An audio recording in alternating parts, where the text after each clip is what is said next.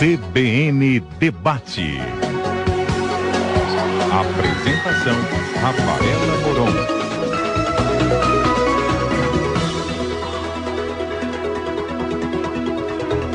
Tá aí começando o CBN Debate da manhã deste sábado, 10 horas e 5 minutos. Se você ligou o seu rádio agora na CBN, fique com a gente.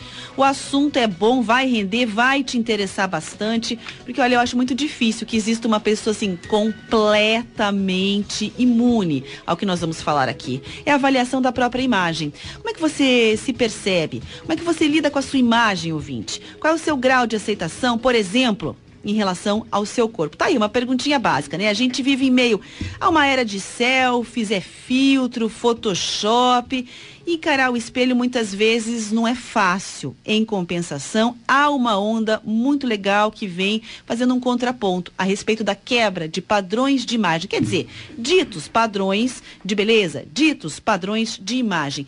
Isso não significa que essa onda venha em silêncio, ou seja, há muitos desabafos nas redes sociais, né? A respeito das dificuldades, há também, vamos colocar assim, uma expiação em relação às pessoas que se expõem na rede felizes, fora desse padrão. Mas apoio, a gente vai falar sobre tudo isso e eu quero que você participe, conte também como é que você lida com a sua imagem, como é que você lida com a sua forma de ser, com as suas características. 988506400, 988506400. Você é um convidado para participar do CBN Debate da manhã deste sábado. Além de você, ouvinte, eu tenho aqui comigo a Maria Marta Ferreira, psicóloga, autora de livros e artigos sobre psicologia e emagrecimento sustentável, diretora do site e da Clínica Psicobela Saúde Emocional, Beleza Integral. Bom dia, que bom que você veio, Maria Marta. Bom dia, Rafaela, bom dia, ouvintes, bom dia, parceiros de programa, bom dia.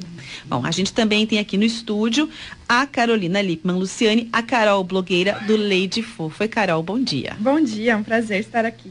Bom, e aqui no estúdio me faz companhia ainda o Marcos Camargo, professor de comunicação e semiótica do Departamento de Cinema da Universidade Estadual do Paraná, Unespar. Oi, Marcos, bom dia, obrigada pela participação. Bom dia, querido, bom dia, ouvintes da CBN. Bom, a gente vai começar conversando justamente sobre tudo isso e eu falei aqui uma impressão. Já dei meu pitaco no começo, que eu acho muito difícil que alguém, não só mulheres, homens e mulheres, escapem dessa pressão pela beleza, por não envelhecer, por ser magro, por ser alto, por ser uma série de coisas que muitas vezes as pessoas não são. E aí, isso, é claro, gera um sofrimento.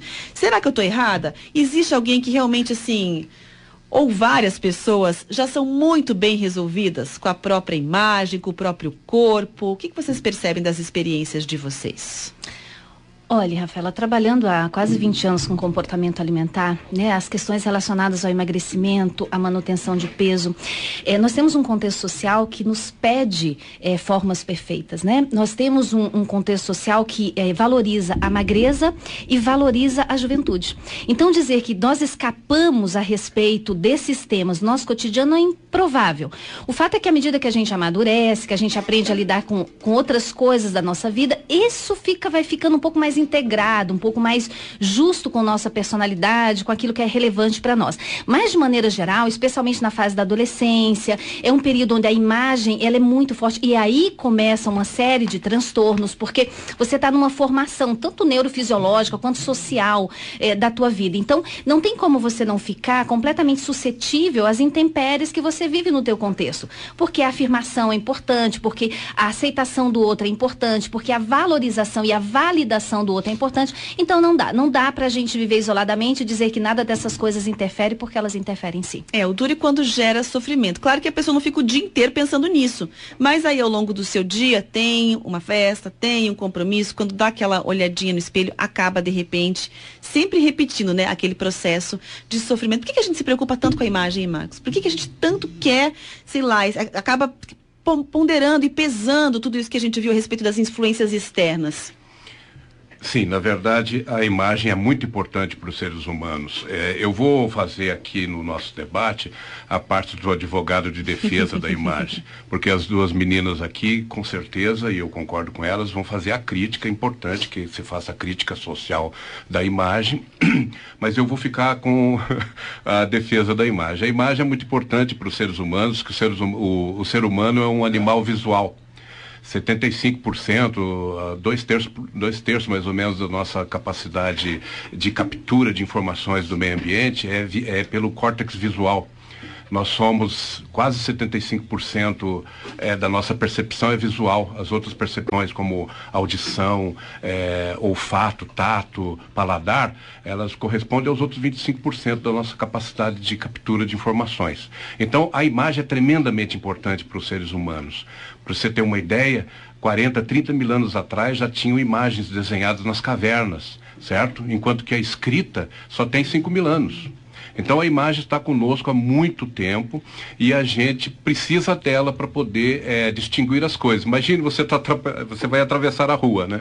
Aí vem um carro lá na frente, você fala assim, ah, aquilo é só uma aparência, as aparências enganam, eu vou atravessar aqui que não tem importância. Não, você, por meio da imagem, você conhece o mundo. Por isso que a imagem é importante. Agora, claro, existem os efeitos colaterais.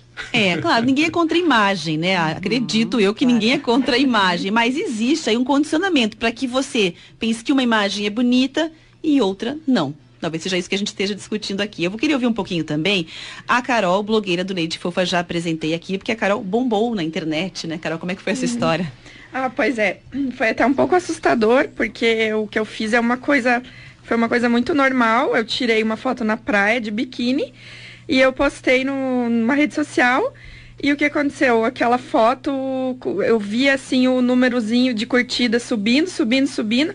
Chegou em 53 mil curtidas, começaram a me chamar para programa de televisão, para entrevista. Eu falei, peraí, o que está acontecendo? Eu postei só uma foto de biquíni, mas as pessoas não estão acostumadas a ver uma gorda de biquíni.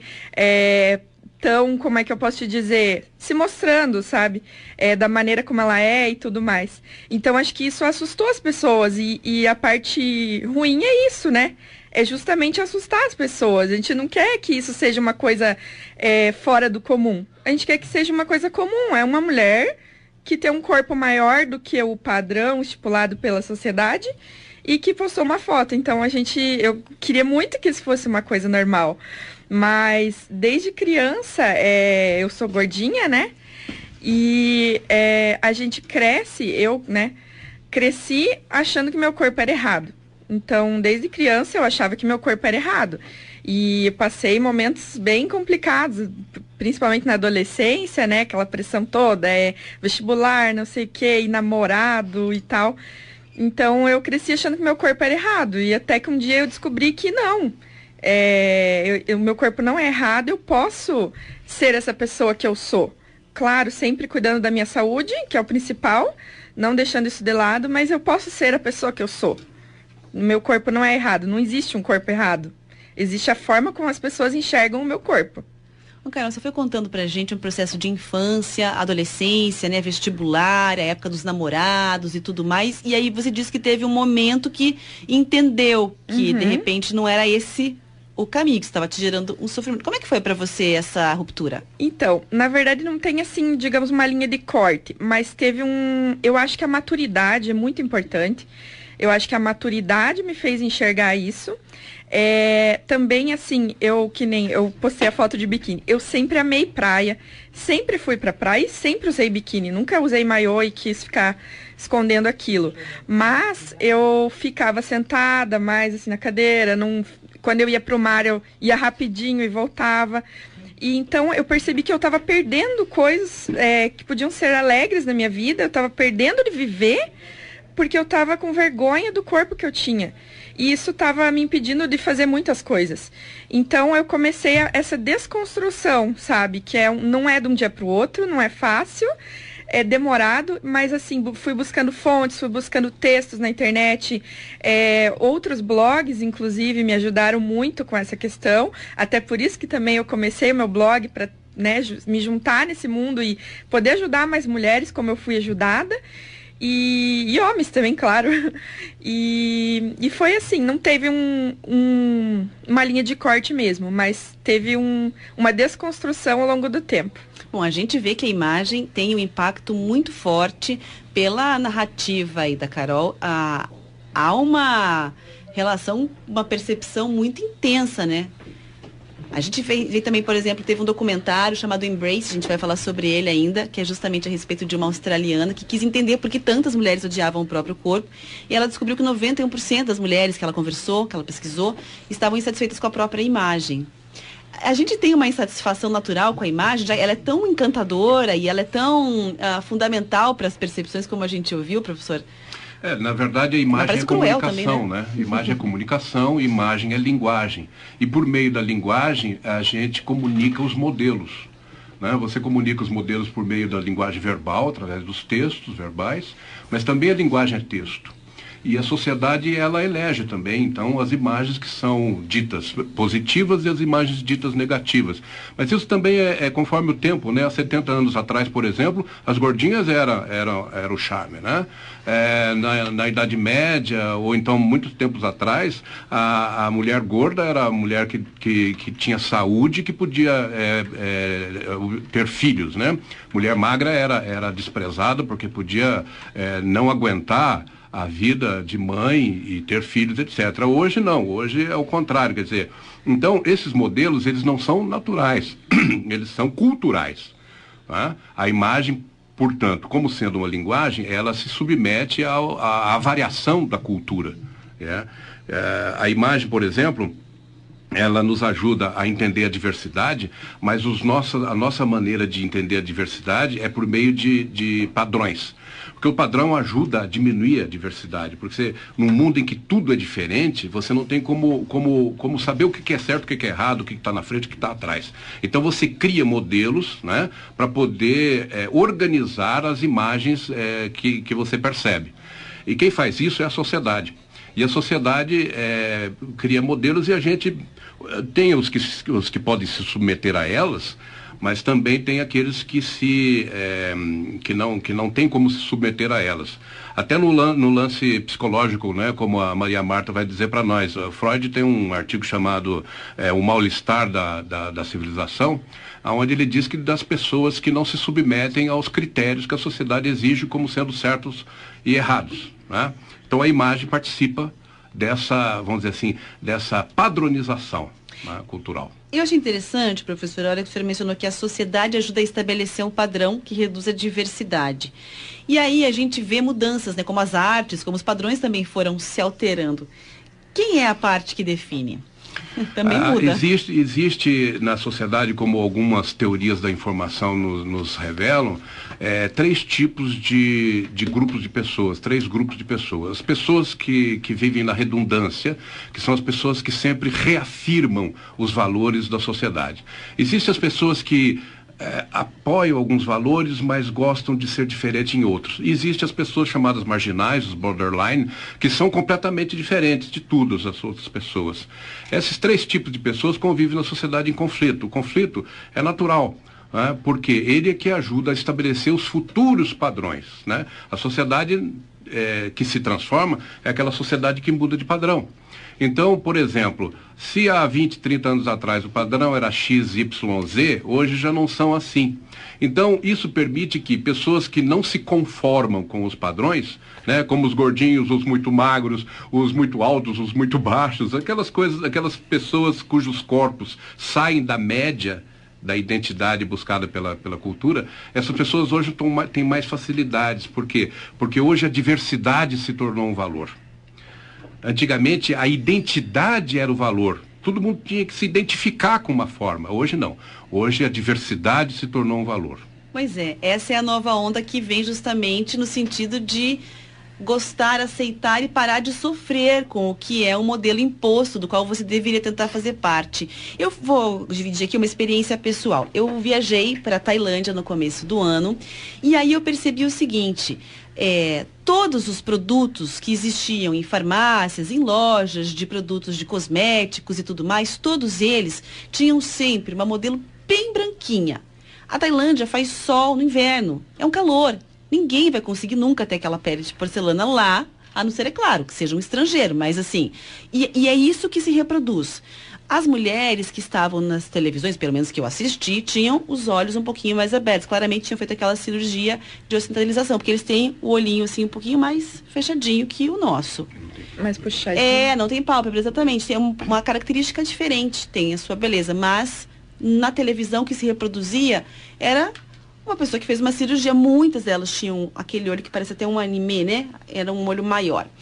E aí, é, nas ruas, além do sol, todas elas tinham características de ter os olhos menores e também os narizes um pouco mais largos, porque todas as pessoas que apareciam tanto nos produtos digitalmente alterados faziam aquele nariz muito fino. Eu leio muito produto para clarear a pele, muita coisa para clarear a pele num lugar que faz 40 graus, pra- praticamente, muito quente, entendeu? Eu- então, assim, eu olhei aquilo e falei, não, é inviável. Nunca uma pessoa vai conseguir se transformar nisso que está sendo exibido. E fiquei me questionando se aqui no Brasil a gente também não sofreria a mesma coisa, mas por estar no contexto, não teria a percepção que um estrangeiro teria, por exemplo. Eu queria ouvir um pouquinho mais a respeito da Maria Marta do que a gente está conversando aqui. Eu queria eh, observar duas coisas. Uma delas é em relação à maturidade. Eu mencionei primeiramente e a Carolina eh, reforçou que é assim. Nós temos que pensar na questão da imagem dentro do contexto da autoestima, porque para falar sobre o transtorno dismórfico ou sobre as disfunções de imagem, porque quando você introduziu o tema, Rafaela, você falou assim, não que a gente fique pensando nisso o tempo todo. Infelizmente, quando você tem o transtorno, você pensa nisso o tempo todo ininterruptamente é um martírio, é um sofrimento. Você olha o mundo a partir daquele nariz que você acha, grande. Você olha o mundo a partir da orelha que você entendeu que é grande. Você olha, então, o sofrimento emocional ele é absurdo, porque nós vamos ter dentro da nossa personalidade as questões relativas à organização dela, que tem aspectos genéticos e tem aspectos do meio ou aspectos sociais, como o professor colocou pra gente. Então, essa configuração, é, a gente não sabe como cada um vai absorver todas essas cobranças e esses padrões que são impostos. Então, isso que você menciona na Tailândia, e certamente nós vivemos aqui também, é a idealização. A idealização é um mecanismo de defesa humano, né? onde a gente coloca o nosso desejo num lugar impossível de alcançar. Então, quando nós temos aquele ideal como uma referência, porque dentro da, da autoestima nós vamos ter o conteúdo e nós vamos ter a forma. Então, a, a autoestima ela se passa. A imagem que eu tenho de mim mesmo, por isso, Marcos, realmente é super importante a questão da imagem e é impossível a gente, até porque a gente realmente se comunica com o mundo a partir dela. Mas dentro, também junto à imagem, tem o conteúdo. Quem habita esta imagem? Quem é aquela Carolina que colo... Carolina ou Carolina? Na. Carolina que se coloca linda, poderosa, cabelos ao vento, cabelo inclusive maravilhoso. Né? E tem coragem de se colocar, de se ver e se mostrar como se é. Isso tem muito a ver não só com forma, Carolina, tem a ver com conteúdo.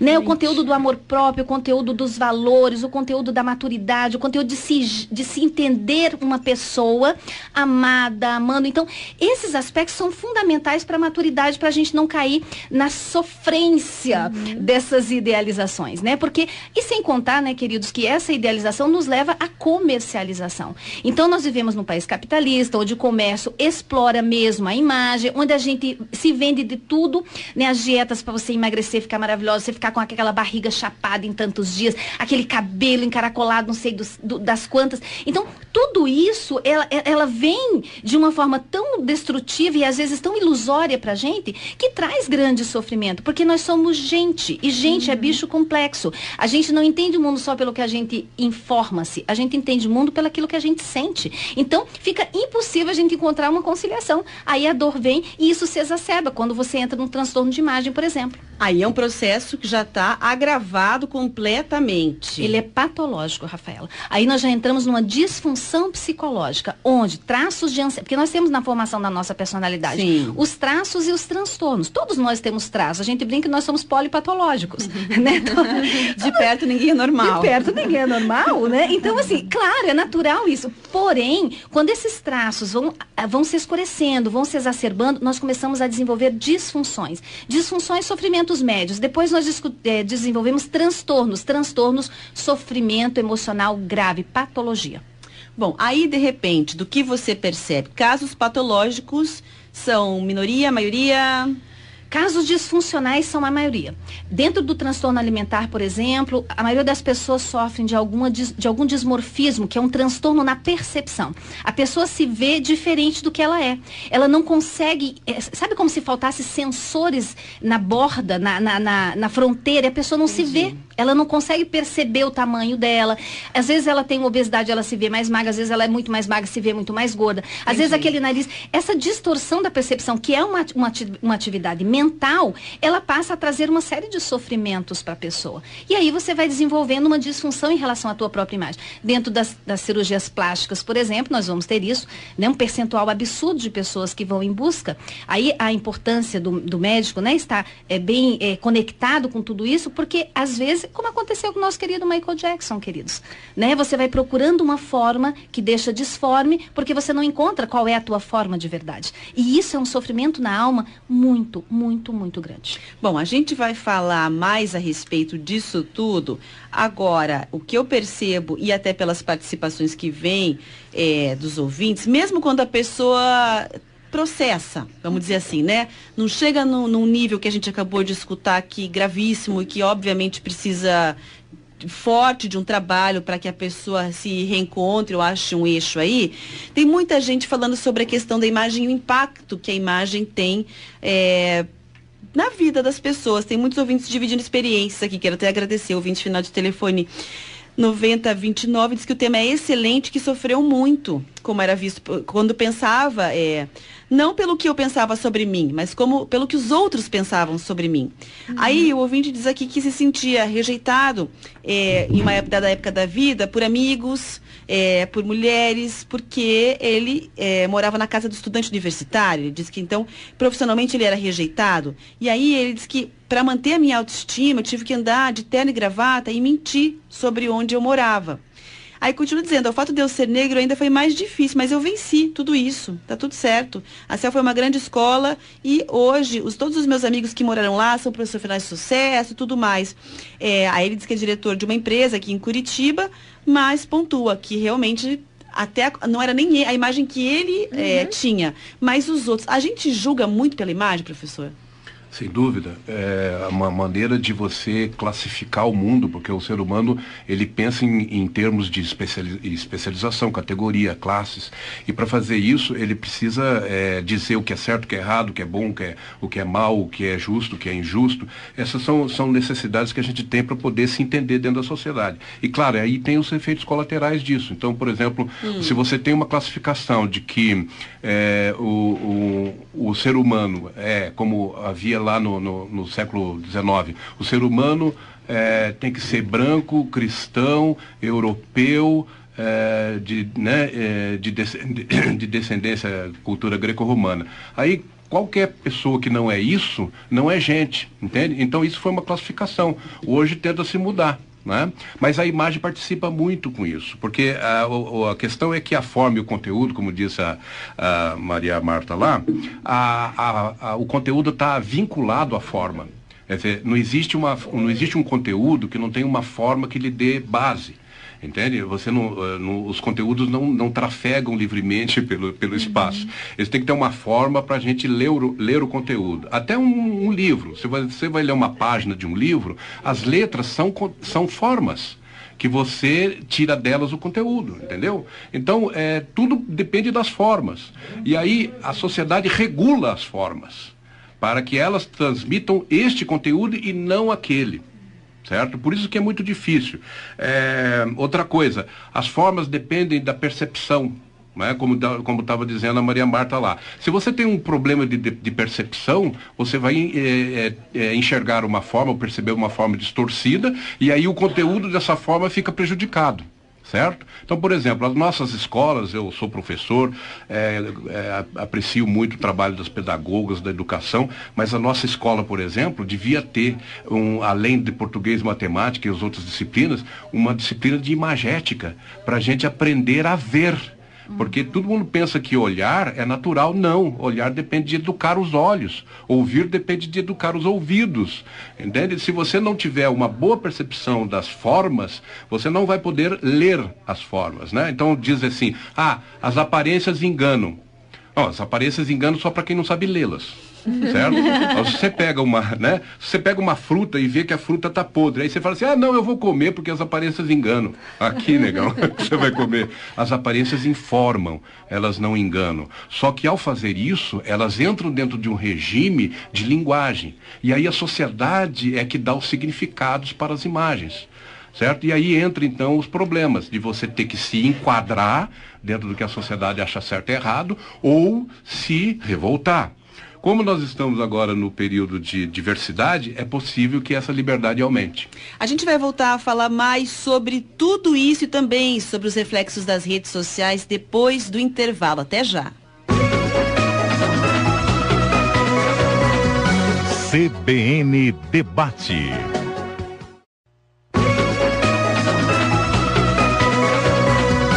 CBN Debate. Apresentação Rafaela Moron. Bora lá, 11 horas e 5 minutos. A gente está de volta com o CBN da de Debate da manhã deste sábado aqui falando sobre como você, ouvinte, lida com a sua imagem. Como é que você lida aí com as pressões externas para ser parte de um padrão? ser magro, ser alto, ser loiro, ser bombado, enfim, o que é que você entenda aí como padrão de beleza. A gente já falou aqui a respeito de vários desdobramentos em torno disso tudo. Eu, meus convidados e você ouvinte, o nosso WhatsApp é o 988506400, 988506400. Anote aí, mande a sua participação. Eu reforço mais uma vez, se você começou a acompanhar agora, quem é que está aqui comigo no estúdio. Tem a Carol Lipman, blogueira do Leide Fofa. Também a Maria Marta Ferreira, psicóloga, autora de livros e artigos sobre psicologia e emagrecimento sustentável, diretora do site e da clínica Psicobela Saúde. Inclusive, eu recebi uma participação agora há pouco de um fã seu, Maria ah. Seu encontro que ele falou: ah, diga que eu sou fã. Achei aqui. O Gilson da Barreirinha. Bom dia, pessoal. Manda um beijo enorme para Maria Marta. Eu sou fã dela desde sempre. Oh, beijo, Gilson, querido. E ainda o Marcos Camargo, professor de comunicação e semiótica do Departamento de Cinema da Universidade Estadual do Paraná, a Unespar, além de você ouvinte que vem enviando participações. A gente saiu o bloco falando aqui a respeito do interesse dos homens por esse assunto. Teve um ouvinte que mandou aqui dizendo que achava que esse assunto, essa pressão da imagem em relação ao próprio corpo, pesava mais para as mulheres. E no caso dos homens, seria um tipo de pressão diferente. O tal ser bem sucedido, que nesse caso, sucedido entre aspas aí, se equivale a ter um carrão, viajar, estar em eventos sociais, estar sempre entrosado num ambiente muito social e feliz da vida. E aí, aqui no intervalo, a conversa não para. A gente continuou falando com o professor Marcos Camargo, que foi quem deu a deixa aí para o intervalo. E o professor lembrou algumas questões muito interessantes históricas a respeito da beleza dos homens. Nós já ficamos aqui questionando quantidade de implante capilar, bronzeamento, pressão de academia, né? Quantos caras começaram a frequentar a academia em grupos e aí vai no tal do cresce, do monstro, sei lá o quê, a barba, o coque samurai, você também pode ir para um lado meio indie da coisa, né? Todo mundo de barba, todo mundo de coque samurai, seguindo um padrãozinho ali. E aí, professor, historicamente os homens já foram mais vaidosos que as mulheres, hein? Sem dúvida, os homens sempre foram muito vaidosos. Eu não sei, é uma disputa muito grande, historicamente falando, se o homem ou a mulher são é, é mais vaidosos. Ocorre que esse modelo que está, inclusive, acabando agora, ele é um modelo, modelo de homem, né? É um modelo que vem mais ou menos da época vitoriana, onde a Inglaterra é, chefiava o desenvolvimento industrial do país. E essa época vitoriana foi uma época muito severa do ponto de vista moral, e os homens passaram a, a, a, a se vestir de maneira muito sóbria. Então é aquele, aquele paletó escuro, aquela gravata escura, é, aquela barba muito bem feita feita, cabelo curto, etc. Isso é um modelo, é um modelo muito recente. Começa no, no, no final do século XIX e vem até aqui. É, não tem 200 anos. Antes disso, por exemplo, é, na época da Revolução Francesa, no século XVIII, os homens usavam cabelo comprido, usavam fita no cabelo, a roupa dos homens era toda enfeitada, tafetá, é, né, tinham calções, tinham sapatos com fivelas, tinham, era um, é, quase que um baile de fantasia que os homens usavam até o século XVIII. Os romanos, por exemplo, tinham os banhos públicos, os romanos se barbeavam, é, se perfumavam, é, usavam as suas suas mantas, conforme, conforme a classe social, e eh, se depilavam, inclusive. É, então a beleza masculina, ela é, ela é desde sempre é, muito, muito, muito prestigiada pela sociedade. E essa coisa do homem é, ser severo e usar só um tipo de roupa e ser cabelo curto e, e se privar, e se primar só pela questão, vamos dizer assim, profissional, isso é muito recente e inclusive está acabando. Né? Como eu estava falando aqui com o pessoal. É, os homens, eu mesmo ontem vi de uma barbaria, uma barbaria dessas novas que estão saindo. Tava lá um rapaz fazendo a sua barba, é, depilando a sobrancelha, fazendo um coque na cabeça, o outro fazendo uma raspagem, ou seja, é, nós já estamos nos libertando do vitorianismo né, é, severo do, do, do, dos ingleses do século XIX, já estamos nos libertando disso. E, novamente, o homem vai poder, então, agora, é, se divertir com a sua vaidade novamente. Eu rindo aqui te ouvindo, Marcos, eu me lembrei de uma história de uma pacientinha. Que daí era disputa na questão, né? Iam assistir televisão, o namorado pegava caixinha de manicure. E daí era uma loucura, porque daí ele, com licença, aquela caixa completíssima de manicure e a disputa, então, entendeu? Porque tinha que lixar a unha, cortar a unha, ajeitar a unha, pintar a unha. E ficava ali horas, atrasando o início do filme, né? Porque ele fazia questão de fazer isso, a manicure, antes do filme. Ótimo ele. Fantástico, né? Imagina, Ai. né? Você pensar, tem uma caixinha de manicure, qual que é o problema você ter uma caixinha de manicure, né? Até porque a gente estava ouvindo aqui, pelo visto, a pressão é o contrário. Quer dizer, você tem que fingir que você não liga. Você finge que você não liga, porque senão você vai estar tá fora do padrão. O padrão masculino é não ligar. É, e a questão também é o excesso, né, gente? Por exemplo, a gente escuta muito na clínica, por exemplo, às vezes problemas graves no convívio, no cotidiano mesmo.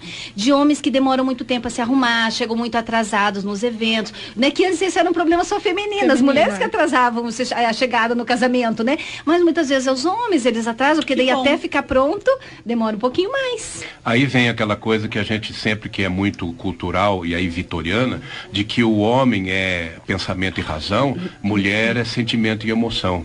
É, por, pelo homem ser sentimento, é, ser razão e, e é, razão e vamos dizer assim. Emoção? Não, emoção mulher. Não, razão e, e, e lógica, né? Ah, homem. Por nós uhum. sermos lógicos e racionais, isso é uma crença cultural, né? Então nós não podemos né, é, nos, é, nos ater com relações a questões que seria, entre aspas, fúteis, né? Como, como questão da moda, dos vestir-se, é, do barbear-se, ou então do embelezar-se, porque isso é coisa de mulher. Entende? Essa, esse tipo de, de diferença ah. é uma diferença muito recente, porque o, os homens é, do, até o século XVIII não tinham o menor problema em se é, embelezar, em vestir uma roupa boa, em buscar ser, ter uma imagem, né, vamos dizer assim, bela, buscar essa beleza. Não. É, hoje, é, até então, até pouco tempo, se obrigava que o homem tinha que ser uma pessoa assim quase que invisível. Ele é só pensamento. Né? Ele, o homem não chora, por exemplo, o homem não pode sentir emoção. Hoje não. Hoje o homem já pode chorar, já pode cuidar da, da criança, dar mamadeira para o nenê, limpar a casa, lavar o prato. Hoje já pode fazer isso. Então, quer dizer, tem sido também uma libertação para o homem esse, esse upgrade que a mulher está tá tendo na sociedade, porque nós também podemos ficar livre daquela, daquela estátua, porque o homem era uma estátua, né? O, o de pedra, né? não tem sentimento, não tem, é só razão e pensamento. Isso é uma, isso é uma, um engano. Nós nunca fomos homens só razão e pensamento. Nós também somos sentimentos de emoção e é bom que isso esteja voltando, porque isso também nos liberta. Né? Uh, a liberdade da mulher está se tornando também a liberdade do homem. Muito bem. Seguinte, para fechar essa parte dos homens aqui, a Fabiana mandou assim: Bom dia, eu tenho um filho de 19 anos e ele tem sérios problemas com o nariz dele. Não adianta falar que o nariz é lindo. O que, que eu posso fazer? Porque a gente já falou aqui de adolescência, estamos finalizando a parte falando a respeito do papel dos homens. Tá aí desabafo de uma mãe. Que nesse é. caso está tentando fazer uma coisa positiva, né? A gente falou do papel negativo uhum. ali. Dizer tá tudo certo, tá tudo bacana. Recente mesmo estava vendo um programa de TV e tinha um jovem, um adolescente, sofrendo muito porque é, é, devido até o, o, advento das redes sociais, né? O número de likes que faria com que ele se sentisse bonito ou até o número de Nossa. likes que ele não se sentisse bonito. E isso, né, se tornou. Porque nós temos uns problemas, gente, que a gente cate, é, categoriza dentro do que a gente chama de espectro do transtorno do impulso. São questões neurofisiológicas, comportamentais que existem na nossa personalidade. Então, quando a gente vê um jovem na adolescência, a imagem é muito forte, né? Porque a gente tem que entender que esse jovem ainda é imaturo, ele ainda não viveu muitas coisas na vida, né? O, o, o contato dele com o mundo é a imagem corporal dele. Então, esse tipo de preocupação excessiva faz com que a lente de aumento cresça muito em relação ao nariz, em relação a uma magreza, em relação a um cabelo, em relação a uma série de coisas. Esse sofrimento é real. Então, mãe, não adianta mesmo você dizer que está tudo bem, né? Eu diria que procurar uma ajuda profissional é importante, seja um tratamento homeopático, seja um tratamento psicológico. Por quê? Porque isso também nos aponta para um nível de ansiedade que esse jovem não está conseguindo dar conta. Os transtornos dismórficos, eles passam pelo viés de um transtorno de ansiedade. Então, a gente precisa entender que aquele sofrimento, ele é real, apesar de aparentemente não fazer sentido. Então, é melhor você conduzi-lo a um tratamento, porque ele vai sofrer muito e desperdiçar muito tempo. Às vezes aquilo passa. É um período bastante rápido na adolescência, passa. Às vezes ele se cristaliza, ele se perpetua e vai trazer sofrimentos absolutamente desnecessários. Então, procure uma ajuda que ele vai se sair bem. Bom, tá aqui, só quero registrar mais uma participação que chegou aqui pelo nosso WhatsApp, o 988506400, 988506400. Tem um ouvinte que mandou mensagem dizendo o seguinte, olha, é, de 2004 a 2008 eu fiz o curso de psicologia e eu sempre carregava comigo uma necessaire que tinha uma escovinha, uma pasta de dente, um pente, um cortador de unhas, uma lixa. Quando o pessoal da minha turma viu, eles passaram a me classificar de metrosexual. Hoje eu acredito que essa característica e esse comportamento é muito mais bem aceito. Mandou aqui o Francis a, a, mensagem e a participação. Obrigada, Francis, por dividir aqui. A gente acredita que sim também a partir daí da base do professor. Quero trocar aqui, aproveitar o debate, mudar um pouquinho o tema para a gente falar de um outro ponto para poder dar tempo, né? Porque aí a gente já está aí nos 45 minutos finais do debate e que eu acho que vai dar pano para manga, que é a questão do envelhecimento. Teve um ouvinte que mandou aqui, achei a participação dela, 6535, ela escreveu o seguinte: Bom dia, pessoal da CBN, eu gostaria de ouvir um pouco mais sobre a questão da mulher, quando jovem, ser considerada bela com o passar dos anos, essa beleza passa a ser considerada, aspas, velha. Qual o caminho para conquistar a autoestima? Inclusive, isso atrapalha, e aqui não é pergunta, que ela está uhum. afirmando, isso atrapalha para conquistar um amor. Obrigada. Olha, gente, felizmente, como disse o professor Marcos, nós estamos fazendo uma travessia com relação ao, ao aproveitamento da diversidade. É, nós temos visto várias campanhas é, de produtos, de empresas com produtos de beleza, trabalhando o processo de envelhecer. A gente vê campanhas de todos os tamanhos e formas que vêm para a mídia dizer: olha, cada etapa da vida é uma etapa. Tem pessoas se casando com 80 anos, tem pessoas se separando com 60 anos, né? Então, tem pessoas pessoas começando a correr com 65. Então, a gente realmente, como, como nos falou o professor Marcos, a gente está desconstruindo uma série de conceitos. Agora, nós não podemos dizer que nós já estamos prontos para isso. Nós ainda somos, a, talvez, a geração da travessia, aquela que vai construindo os modelos novos. Então, como o professor Marcos colocou, ah, sim, os homens estão é, mais aptos a cuidar das crianças, a se libertar para fazer, é, ajudar nas tarefas domésticas. Porém, são pouquíssimos, raríssimos os que ainda fazem isso. A grande luta hoje é para que eles façam aquilo que eles já podem fazer, porque muitos não estão dispostos a fazer. Então, a realidade, a prática, ela é muito menos glamurosa do que as informações e as teorias. Então, nós vamos passando devagarinho construindo. Então, querido ouvinte, o único caminho que a gente pode achar é o caminho do amor próprio, né? Porque um fato é real. Nós estamos envelhecendo e isso significa algo irreversível e algo que não se pode parar. Agora, o que cada etapa da tua vida pode nos colocar diante dos desafios de cada etapa? O grande problema é quando você começa a ter 40 querendo parecer ter 20. Ou quando você tem 60 querendo parecer ter 40. Aí você vai desorganizando esse conteúdo e prejudicando a forma, professor Marcos. Daí não dá uhum. certo. Então, se você não partir do viés do amor próprio, daquilo que a Carol colocou no início do, do programa, de se assumir, de se colocar, de existir como se é, porque nós somos, e é diferente do que temos ou do que fazemos também, é, a gente pode atravessar os períodos de, de envelhecimento com mais naturalidade. Mas ainda acho, sinceramente, queridos, que ainda vamos demorar um tempo para que isso seja realmente natural. Por que a gente foge tanto do envelhecimento, professor, de maneira geral? Olha, quem é que quer é, ter um corpo com debilidades, né? Não precisa ser velho para ter um corpo débil, mas o, a velhice realmente, por enquanto, ela é um, ela é um enigma para a medicina, porque no, eh, no, nesse século passado, agora, século XX, né, onde a gente nasceu, né? É, eu sempre digo assim para os meus amigos, eu sou do século passado, nasci no século passado. Quer dizer, é, a, no começo do século, antes da penicilina, para vocês terem uma ideia, a penicilina foi inventada em mil, 1943. Quer dizer, não é muito longe. Tá? É, até, até a penicilina, a idade média das pessoas era 30 anos. Ah, hoje, eh, no mundo, a idade média é de 70 anos. Em alguns países passa de 80, certo? Mas isso é tremendamente recente. A medicina não teve tempo ainda de, de nos oferecer uma velhice eh, boa né? especialmente em países como o Brasil, onde a velhice não tem a mesma assistência como os outros países. Então a nossa velhice ainda é difícil, dolorida, é, cheia de dificuldades, mas isso está melhorando. Eu sou otimista. Né? Você, por exemplo, é, é, remédios contra Alzheimer, contra outras doenças que aparecem com a velhice, né? e aí as pessoas cometem um engano dizendo assim, ah, o mundo está ficando pior porque está aparecendo muito câncer. É, na, no passado não tinha tanto câncer. Claro, você não vivia muito tempo, né? não dava nem tempo de ter câncer. É, hoje em dia, as, a, inclusive o viver mais tem, tem permitido des, é, descobrir doenças novas. Quer dizer, o desafio para a medicina é muito grande, gente. Embora, como disse a Maria Marta muito bem, é, a, a, o comércio está tentando fazer um monte de coisa para nos ajudar a envelhecer melhor.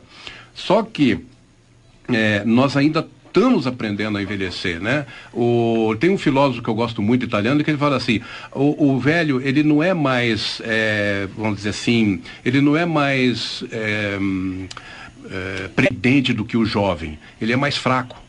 Ele não pula de cima de um, de um, de uma, de um muro porque ele, ele aprendeu que pode quebrar a perna. Ele não pula porque ele sabe que vai quebrar. Se ele fosse jovem, ele pulava. Então, quer dizer, a nossa, a nossa autoimagem da, da idade, né, da, da do, da, do idoso, ainda está por se formar. Quer dizer, nós não, não, sabemos como ainda lidar com essa velhice, mas ela está vindo aí eu acho muito importante que ela venha, estão vivendo mais, né? Só que nós precisamos aprender a, a, a viver a velhice, né? É. Na moda, né, Carol? Tem coisas lindas que a gente vê, assim, de, de, né? Uhum. É muito legal, eu, né? É engraçado, porque eu recebo muitas mensagens uhum. de mulheres maduras, né? Que se auto é, intitulam maduras. É, Ai, Carol, você também podia dar looks para mulheres maduras gordinhas. Aí, então, eu, de vez em quando eu faço lá uma proposta, né? Faço, faço alguns looks diferentes. Mas o que eu queria dizer nessa questão de envelhecimento, da beleza, né? Dessa mulher que envelhece é que assim, o amor próprio é o único amor que ela vai ter pro resto da vida. É o único amor que vai estar junto com ela até o dia que ela morrer. Então, o que, que acontece? Ela não tem que esperar a sociedade ficar achando. Não vamos esperar a sociedade achar um velho bonito, um negro bonito, um gordo bonito, um magro bonito. Vamos nos amar e nos achar bonitos. Porque se a gente não achar, quem vai achar? Cada um, as pessoas vivem querendo mudar o que a gente é. Então, eu acho que mais importa é a gente ter isso dentro da gente. E a autoestima, ela vem de dentro da gente. É uma desconstrução, é um exercício diário é, para o nosso futuro, na verdade, né? Como é que você exercita, por exemplo, Carol? Então, eu até, esses tempos eu fiz até um post no blog falando sobre isso, que não é, não basta você se vestir com uma roupa bonita isso não é autoestima, isso não vai melhorar a tua autoestima. Ela tá em várias, em várias características da tua vida, como né, você ter um você ter um dia bom no trabalho, isso vai elevar a tua autoestima. Tem várias coisas que, que vão elevar a tua autoestima, mas é, como a Marta até falou antes, excluir aquelas pessoas que te fazem mal, que não excluir da sua vida, mas deixar de ter de ter convivência com pessoas que te fazem mal, que te colocam para baixo. Outra coisa, se olhar no espelho com mais carinho, sabe? A gente está acostumado a passar um espelho ali, você passa e, ai, tem um cabelo levantado aqui, vou abaixar. A gente sempre, a gente sempre vai olhar o defeito em primeiro lugar.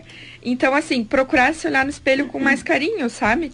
Nossa, que olho bonito que eu tenho, que cabelo bonito, sabe? Não procurando os defeitos, tentando encontrar o que há de melhor em você mesmo. Olha, vou aproveitar, tá, deste ponto aqui, é, uma campanha que foi feita por uma grande empresa de cosméticos e que foi dividida comigo por uma amiga.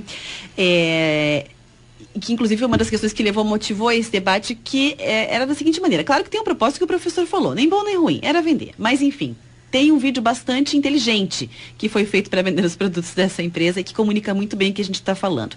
Eles chamaram como se fosse um artista forense, né? Aquele que faz o retrato falado a partir de descrição. E aí, o artista está lá de costas, vem uma pessoa, uma mulher, porque é o público do, dos produtos tal, e faz a sua descrição para esse artista. E ele vai desenhando sem ver a mulher, o rosto que está sendo descrito, as características descritas. Uma pessoa que nunca viu essa mulher, não conhece, para, ó, encara ela por um certo tempo, um minuto, algum tempinho ali, e vai lá e narra essa mesma imagem, quem é essa mulher, para o artista forense que faz o desenho. E aí, por fim, a mulher acaba comparando as duas imagens. Sempre a que ela descreveu é muito pior, horrível, na verdade, enquanto a outra tem características muito bonitas. Então, se uma tem um nariz horrível, a outra tem um olhar e um sorriso. E aí vem o depoimento delas dizendo que a percepção do outro da imagem delas era sempre muito interessante e elas não sabiam que as pessoas perceberiam as imagens daquela maneira. É bem dentro disso que a gente está conversando. Uhum. Agora, o que eu acho com essa questão, eu não sei, é, se professor, dentro da, do medo de envelhecer, é que porque está contido esse teor da morte eminente, assim, a gente tem medo de envelhecer porque aí a gente está se aproximando de uma simbologia, sei lá, alguma leitura subliminar aí de doença, de morte, é por isso que a gente valoriza tanto jovem, jovem, jovem, isso? É, eu gostaria de lembrar de uma palavra que não se usa mais, hum. é, é, feita por um. É, gerida por conta do nome de um escritor francês chamado Honoré de Balzac né, que ele descrevia as mulheres é, um pouco mais velhas como sendo as melhores mulheres, porque são, eram mulheres que é, já tinham passado por experiências na vida, já tinham conhecido o amor e a dor, já tinham é, feito uma série de coisas e quando elas amam, essas mulheres mais velhas, né, elas amam com mais intensidade e oferecem ao, ao, ofereceriam ao homem mais prazer e felicidade. Por isso que essa descrição do Balzac falou das mulheres balzaquianas, que há 20, 30 anos atrás eram mulheres de 30 anos. Hoje as balzaquianas são de 50.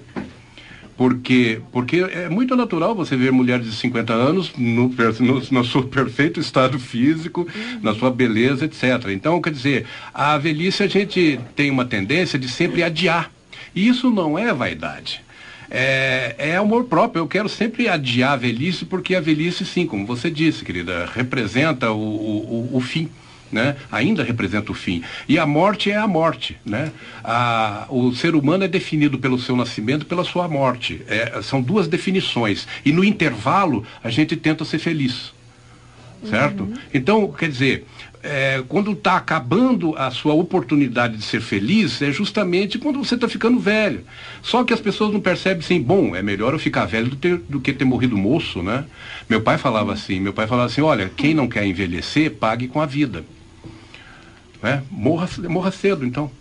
É, mas como ninguém quer morrer cedo, você tem que envelhecer. Então vamos fazer o seguinte, vamos envelhecer da melhor maneira possível né? É, com, a, com, a, medicina nos ajudando, com a cosmética nos ajudando, com o exercício da academia, com a autoestima, tudo isso é válido. É, é sempre válido.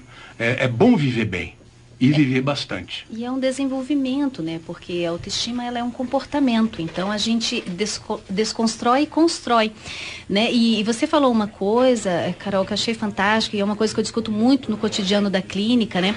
É que é a generosidade a aceitação é muito importante. O que nós, infelizmente, nós deturpamos, né, pelas nossas imaturidades, a gente ainda trata o comer bem, que também virou uma neurose social, o se exercitar, que também virou neurose, ou seja, tudo que é o excesso, como se isso fosse nos deixar eternos. E isso não vai nos deixar eternos. Isso vai fazer com que a gente envelheça melhor e atravesse esse inverno da nossa vida melhor, porque nós também, como você estava falando de outras culturas, professor Marcos, nós culturalmente nós temos muito medo da morte. Então a velhice realmente é o prelúdio da morte, né? Então, esse fim. Aí entra um outro elemento fundamental para a nossa vida, a aceitação junto da generosidade, que tem a ver com esse amor que cuida de si mesmo, e a espiritualidade, que é outro aspecto que também vem crescendo fortemente na nossa sociedade para que a gente possa lidar com os fins com mais sabedoria, né? E aproveitar melhor os meios. Não, querer se sentir bem, fazer as coisas porque quer se sentir bem, ou cuidar da saúde, tem um ouvinte até que ponto, olha, na minha opinião, a obesidade só é problema quando afeta a saúde da pessoa. Isso tá tudo certo, tá tudo dentro do contexto. Essa pessoa realmente. É que é, é, o problema é o julgamento, né? É isso que Esse é falo. o problema. Não é você ter a informação, você ter o, é, é o diferente. é Você julga a partir de valores deturpados que muitas vezes se tem, né? E nós estamos vivendo eras de muita. de, de coisas muito rasas, de muita superficialidade. Então, como a velocidade da informação também é muito grande, a superficialidade da informação também é muito grande. Isso gera muitos equívocos. Então, muitas vezes os julgamentos eles partem de mentes equivocadas. E isso é um problema, porque daí você não chega à essência das coisas, não aproveita as coisas e julga a partir de uma, uma informação absolutamente precária e escassa um valor que está longe de ser aquilo que se imagina. Bom, tá aí, 11 horas e 29 minutos. A gente vai daqui a pouquinho para o último bloco do CBN Debate. Então, aproveita e manda sua participação para o 988506400. Tem ouvintes aqui que ainda não foram respondidos. Na volta, a gente vai falar aqui a respeito de dúvidas de outras pessoas que estão enviando participação. Então, não esquece, participa. Daqui a pouquinho a gente volta. É para o último bloco. Agora, 11h30. CBN Debate.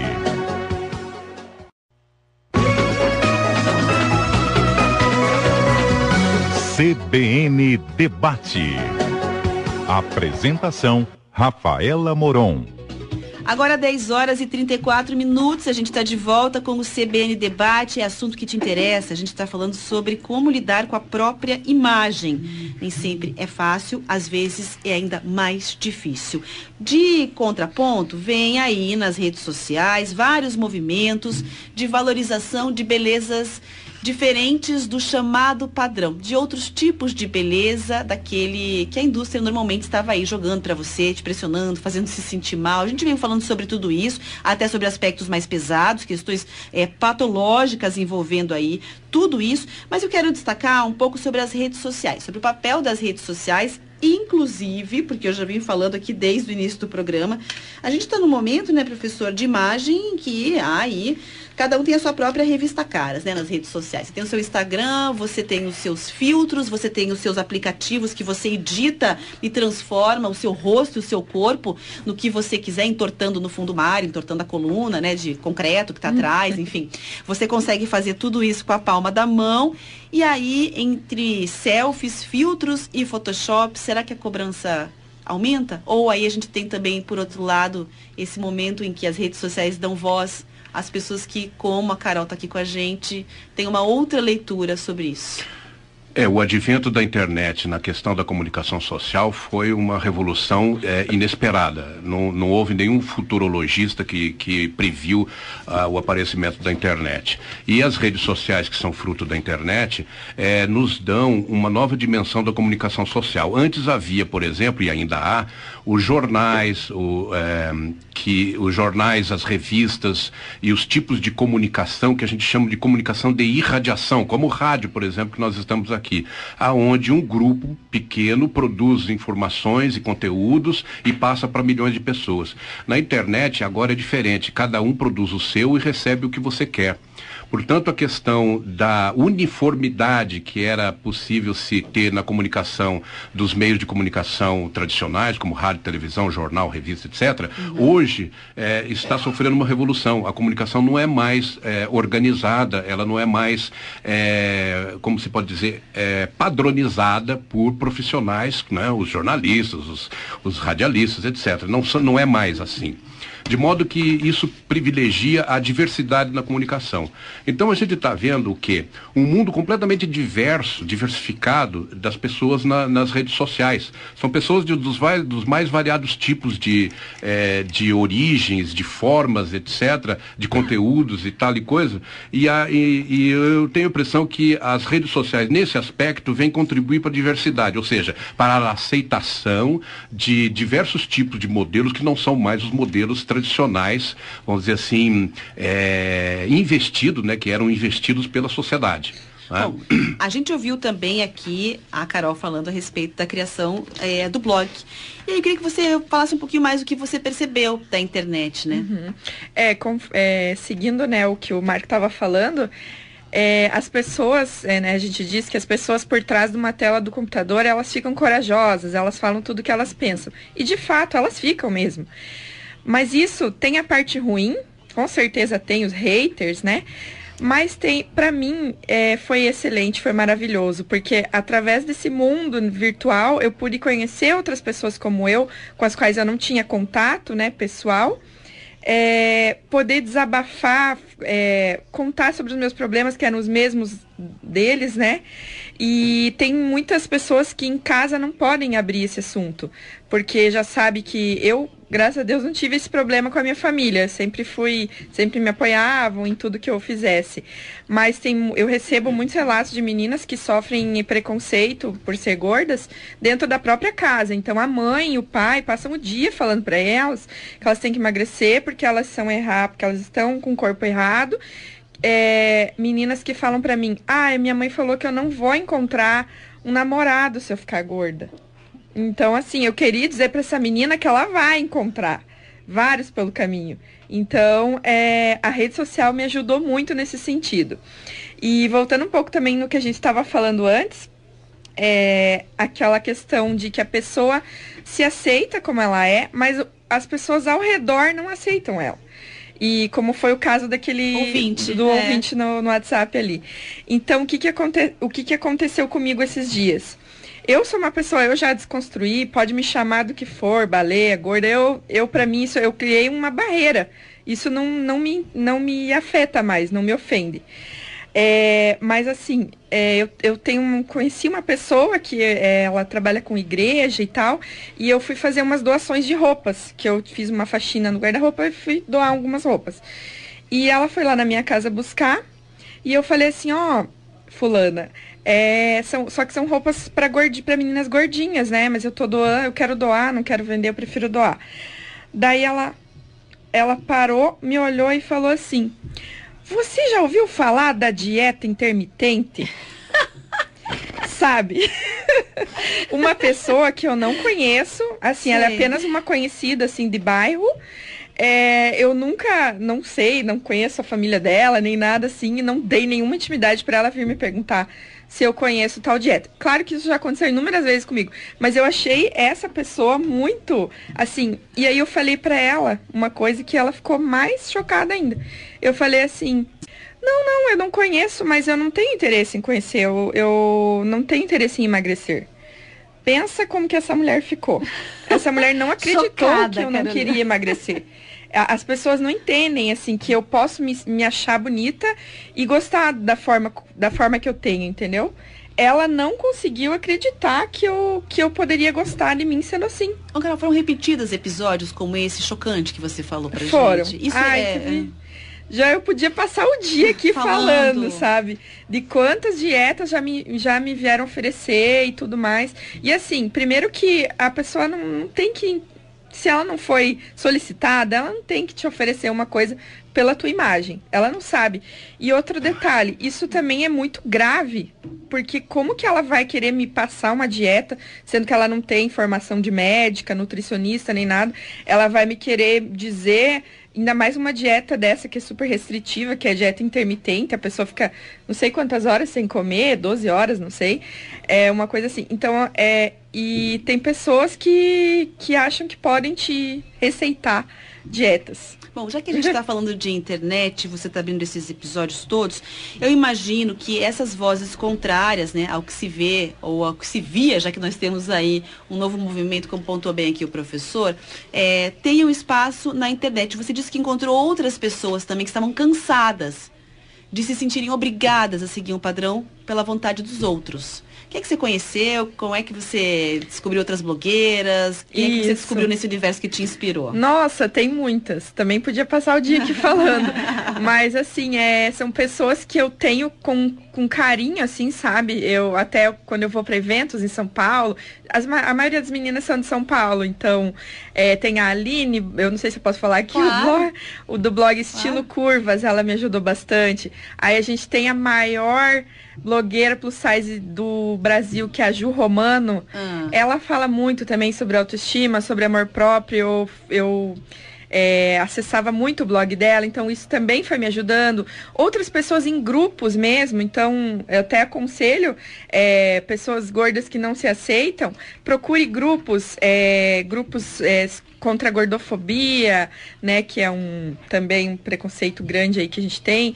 É, então procurar grupos ligados nesse sentido para porque é um como que eu posso dizer é um ativismo, assim, sabe? As pessoas se unirem e, e lutarem por uma causa comum, né? Que todos tenham o mesmo problema, então é muito bom. Bom, aí a gente está falando a respeito de redes sociais e tudo mais, e teve um depoimento que acabou gerando uma grande repercussão a respeito da relação com o próprio corpo. Foi um vídeo gravado por uma deputada do Rio Grande do Sul, a Manuela Dávila, Dávila melhor dizendo, falando a respeito do corpo dela. Vamos acompanhar aí uma parte.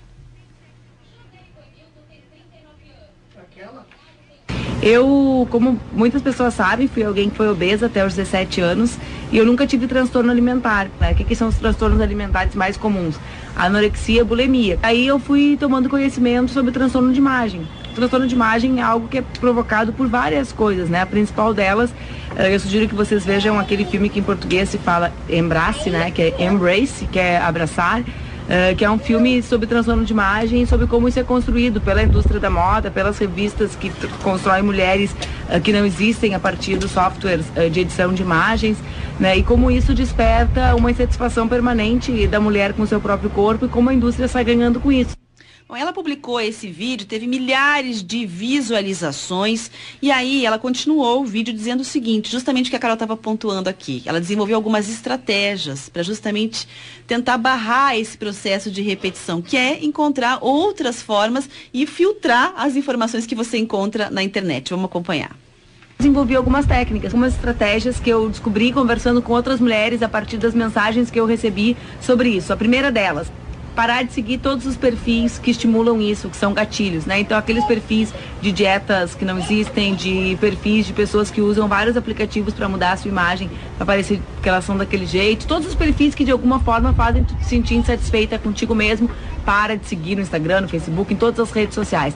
Segundo, no Instagram tem uma, tem uma ferramenta que é, uh, tu vai lá e aperta uh, nos três pontinhos e aparece, eu não quero ver mais esse tipo de publicação, né? Eu não quero mais ver tanto esse tipo de publicação, que faz com que o algoritmo não fique te gerando mais sofrimento, porque a tecnologia ela tem isso, né? Eles sabem que um dia tu tá lá e tu, quer, tu começa a pesquisar e aí eles só te geram imagens e páginas e dicas parecidas com aquilo que são os teus gatilhos. Então, uh, aperta no Instagram também naqueles três pontinhos, não quero mais receber esse tipo de, uh, de imagem. A terceira dica, que é a técnica de bater uma foto né? E se olhar na foto. Por quê? Porque eu não me enxergo, né? Eu tenho um transtorno de imagem, então eu não me enxergo como eu sou. Então eu me olho na foto, aí eu vejo como eu tô de verdade. Reconhecer que eu não domino a minha própria imagem tem sido muito importante para eu entender que uh, eu posso mudar. Bom, e aí ela finalizou aí com um tom mais sentimental, com uma maneira bastante amigável. Esse vídeo viralizou, vamos acompanhar aí como é que ela finalizou o vídeo. Quando a gente não tem autoestima, a gente precisa ter coragem. Então, é preciso ter coragem para enfrentar uh, os transtornos alimentares e de, de imagem e saber que a gente pode juntas vencê-los. Daí, portanto, fez o vídeo, o vídeo viralizou nas redes sociais em razão do assunto, transtorno de imagem. E aí, Hoje, é, a deputada, ela parece bem magrinha, mas ela botou a foto, que ela contou que ela foi obesa adolescência, ela botou a fotografia lá, é, registrando e pontuando. E muita gente utiliza as redes sociais para fazer desabafos. É, a, acho que todo mundo que está ouvindo deve ter visto já alguém em algum momento, de repente, expor alguma coisa que não imaginava. Eu, nas minhas redes sociais, já vi várias vezes, de repente, uma pessoa que eu conheço, convivo, e aí divide, vai lá e expõe que sofria porque tinha uma dificuldade em usar uma determinada peça de roupa, que sofria porque não conseguia fazer uma fotografia é, de biquíni. E aí é, é um comportamento que parece um pouco solitário, porque é um julgamento cruel que vem de fora, você percebe nesses comportamentos, vamos dizer assim, de alguns episódios, como contou aqui a Carol, Mas ficam, né? Ficam ali dentro machucando. Depende um pouco do perfil de personalidade, né? Algumas pessoas, elas têm um perfil mais rígido, mais inflexível, mais autoexigente. Todos nós, queridos, nos preocupamos com o que os outros falam a nosso respeito. Todos nós nos preocupamos com a aceitação. Essa história de que, ah, eu não estou nem aí, não é bem verdade, porque nós somos seres sociais, nós somos seres agregadores, nós não conseguimos viver só. O que nós temos que ter é, é realmente maturidade, individualidade, para a gente poder aceitar as nossas diferenças e daí sim, é, né, comungar dessa diversidade. Essas identificações com os grupos, elas são fundamentais, porque elas nos dão força e a gente sai um pouco da solidão né? Essa solidão de que só eu sinto aquilo, parece que eu sou uma errada, uma torta, que Deus o livre, eu sou um ET, né? E de repente você fala, gente, tem um monte de gente que pensa, que sente, que é como eu. E isso acalenta a nossa alma e nos dá um sentido importante que nós não estamos sós. Isso é muito legal. É, eu tenho uma preocupação muito grande, gente, com, com as redes em relação aos perfis idealizados por motivos muito simples. Eu vivo isso no meu consultório todo santo dia. Hum. Então me chega uma jovem de 20 e poucos anos que engordou 30 quilos não está em paz com ela e ela segue o Instagram, algumas musas fitness e aquilo gera um distanciamento das possibilidades reais que ela pode ter em relação ao corpo dela e aquilo traz um sofrimento. Então quando eu ouvi a a, Manuela Dávila, a, a, a Manuela Dávila falando, eu falei assim, graças a Deus, né? Essa coisa de assim, mas eu falo mesmo, bloqueia, arranca, joga fora, tira, porque isso é tóxico para tua saúde.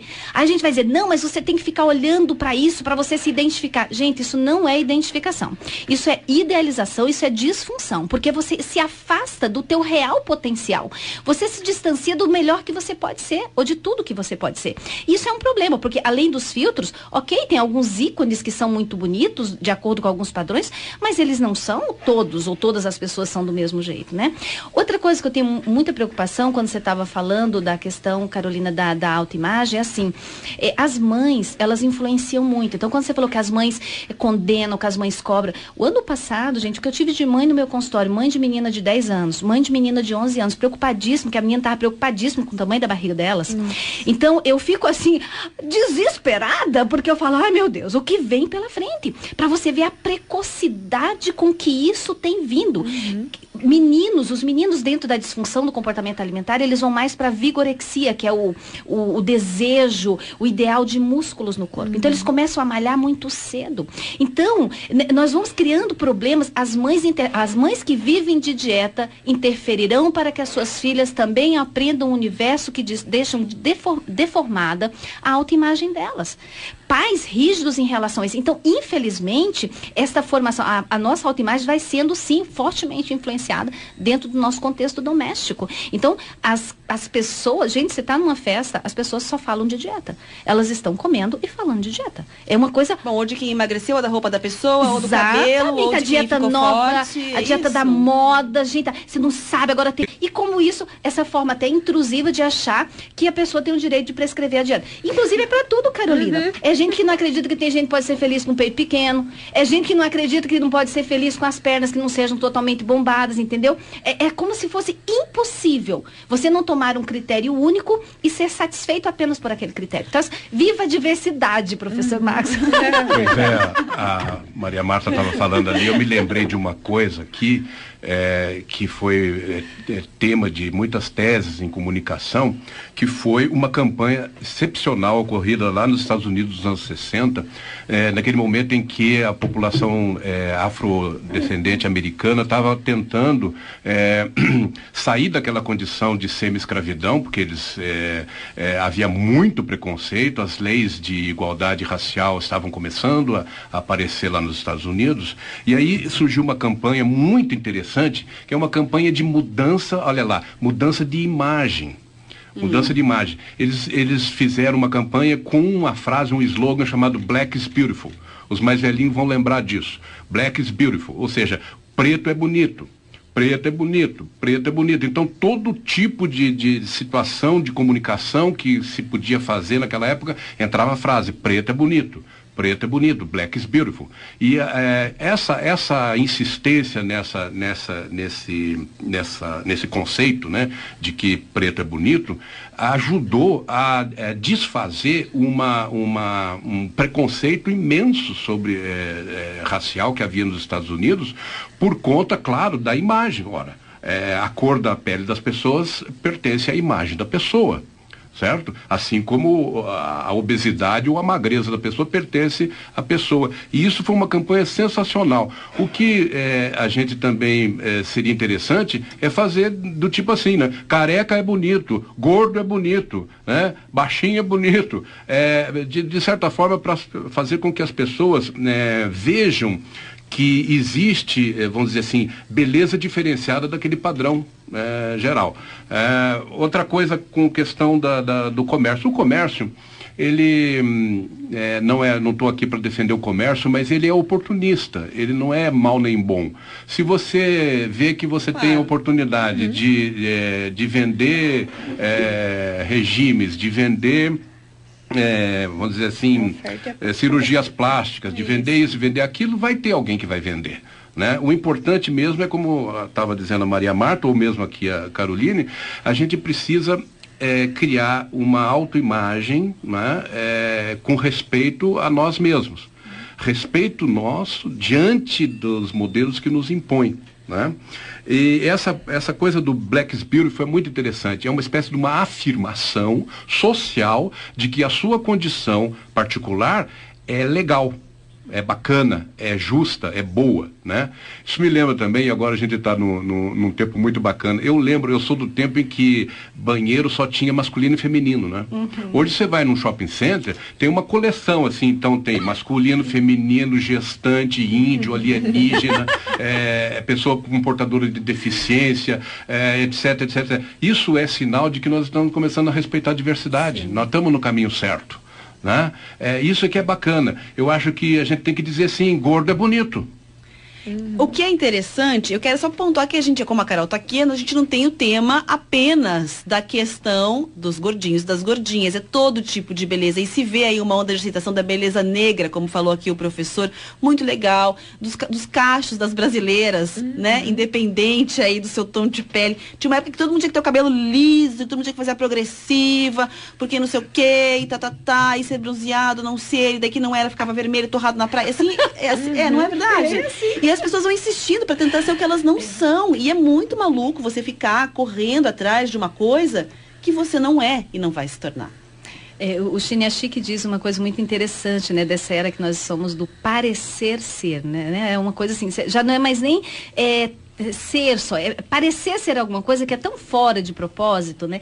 Eu estava, enquanto o, o, Marcos falava da questão é, do, do, do, preto é bonito, eu estava pensando naquele ouvinte que mandou lindamente aquele depoimento, que ele usou o terno, que ele, né? Que eu acho isso tão inteligente, porque você precisa também se aliar ao teu social, porque se você começar a fazer aquele movimento, sabe, tipo assim, de rejeição, de condenação, gente, não vai ser por aí. Essa conciliação, ela é muito importante. Então, o que, que que ele faz? Ele uhum. se adequa por um período, né? Ele diz, cara, então se terno vão me tratar melhor, eu vou colocar a porcaria desse terno. E vamos lá, até que as coisas vão maturando, que ele vai crescendo como ser e possa se bancar, né? No seu biquíni, ou sem o seu terno, ou com a sua camiseta. Então, acho que essa aliança que você tem que fazer de afirmação, ela é muito importante para nossa autoestima. Não adianta só a gente negar, brigar e quebrar. A gente tem que saber flexibilizar para integrar-se dentro disso e encontrar o nosso lugar no mundo. Com licença, tipo uhum. cotovelo com licença, estou passando, com licença, estou indo, porque isso é importante. Olha, tem um ouvinte que levantou uma bola aqui muito legal. Ele disse o seguinte: esse tema a respeito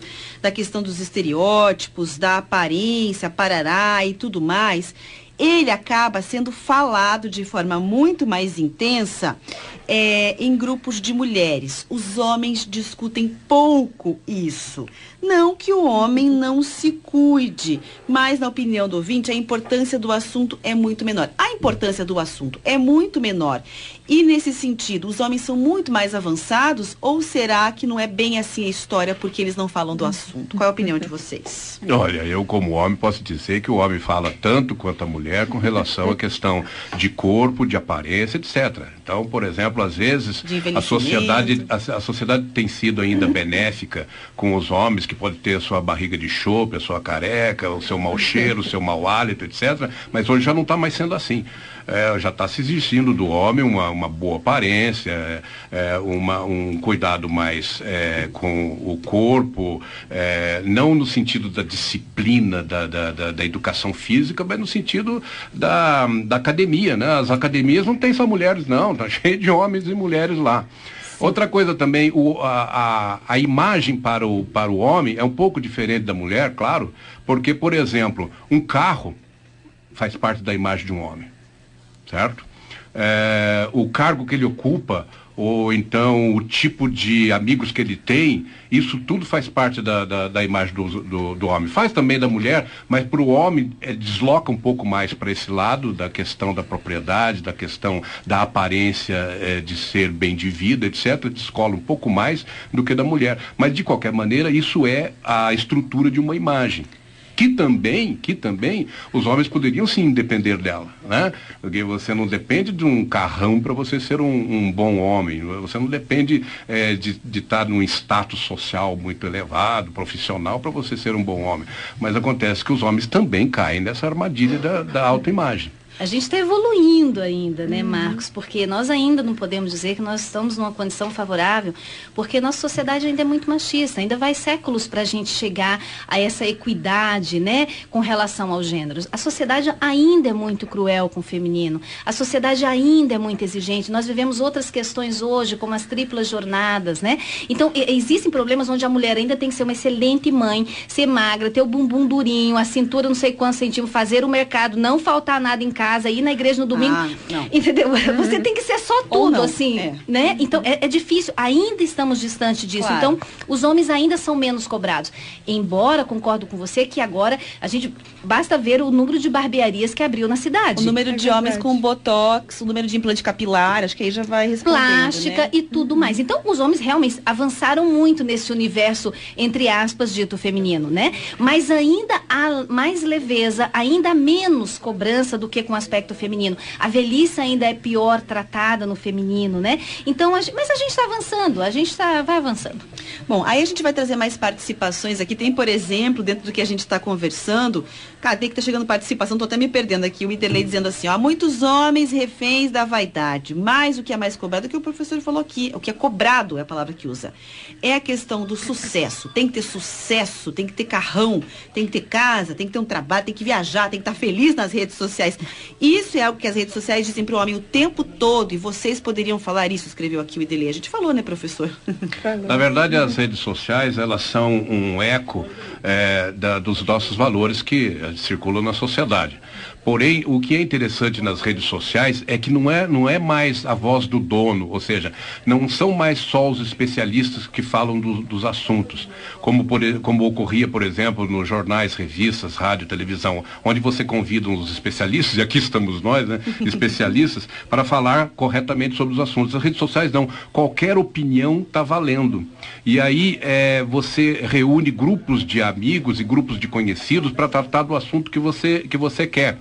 É, isso é, fracionou a, as grandes massas e descobriu que as, que as pessoas não pensam massificadamente. Elas são influenciadas pela, pelos valores sociais, mas elas têm pensamento próprio. E as redes sociais permitem isso, permitem essa diversificação. A gente vai falar mais sobre isso daqui a pouco. Vem o repórter CBN. CBN Debate.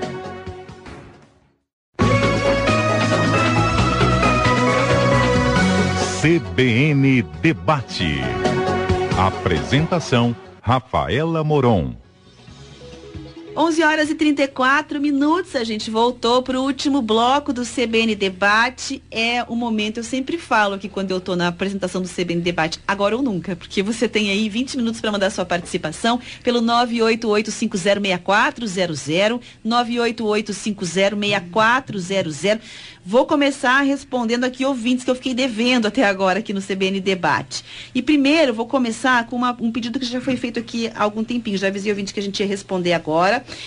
É, está demais o debate hoje, muito pertinente. Eu quero saber da Carol como ela faz para se proteger e para lidar com os olhares julgadores de outras pessoas. Ah, então, isso é bem importante mesmo. É, como eu falei antes, né, eu meio que criei uma barreira. Eu, é uma barreira invisível, mas que realmente me protege disso. É, com, é, como eu falei antes também, foi com a maturidade que eu desenvolvi isso, com esse exercício diário de autoestima. Mas, por exemplo, o caso da praia, vou voltar nele. É, eu sempre amei praia, usei biquíni e tudo mais. Então, quando eu ia para o mar, eu, eu ia, né? Eu levantava da cadeira, saía lá com meu biquíni e, e eu via que as pessoas estavam falando, sabe? As pessoas. Você via aqueles cochichozinhos ali, os comentáriozinhos e tal. É, e o que, que eu faço hoje? Quer dizer, hoje já não, mas quando eu comecei a, a tentar me, me desconstruir nisso, é, eu passei a. Eu levantava da cadeira da praia e eu focava lá no mar, no que, que eu queria fazer, que delícia que vai estar essa água, eu vou curtir e tal, eu tô na praia, tô de férias. Então eu tentava focar nisso, sabe? Não ficar. Porque a gente, quando a gente é gorda, a gente acha que se tem alguém cochichando ao nosso lado, a gente acha que estão falando, nossa, olha que menina gorda. E às vezes nem. A gente não tem que ser prepotente também e achar que estão falando sempre da gente.